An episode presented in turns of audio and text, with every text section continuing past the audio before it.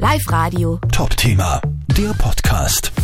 Der Lask hat eines, Blau-Weiß Linz hat eines und jetzt will auch die SV Ried eines haben. Ein Damenfußballteam. Wie lässig ist das? Live-Radio-Sportchef Andreas Froschauer. Heute haben die Innviertler die Pläne dazu präsentiert. Wie schauen die aus?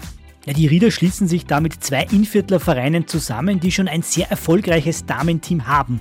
Und zwar mit der Spielgemeinschaft Weilbach-Antisenhofen, sagt Sektionsleiterin Stefanie Winkelhofer-Rampftl. Also da sollte jetzt Großes entstehen, dass man einfach den Frauenfußball in der Region ähm, stärkt, im Breitenfußball vor allem, aber auch die Chance auch nutzt, die definitiv gegeben ist, dass man auch noch den Sprung in den Spitzensport wagt, in die erste, zweite Bundesliga. Also die Rieder wollen mit ihrem Damenteam langfristig in die Bundesliga.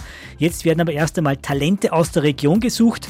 Am 27. Februar gibt es in Antisenhofen das erste Sichtungstraining. Bewerben kann sich natürlich jeder und es darf auch jeder kommen, äh, wer halt Fußball interessiert ist von den Mädels. Ja, ich hoffe, dass das ganz, ganz viele sind. Quasi Königinnen für König Fußball. Dringend gesucht. Vorbild könnte sein Laura Wienreuter, eine Innviertlerin aus Frankenburg sorgt er gerade für große Schlagzeilen wegen ihrem Wechsel zum FC Arsenal nach England.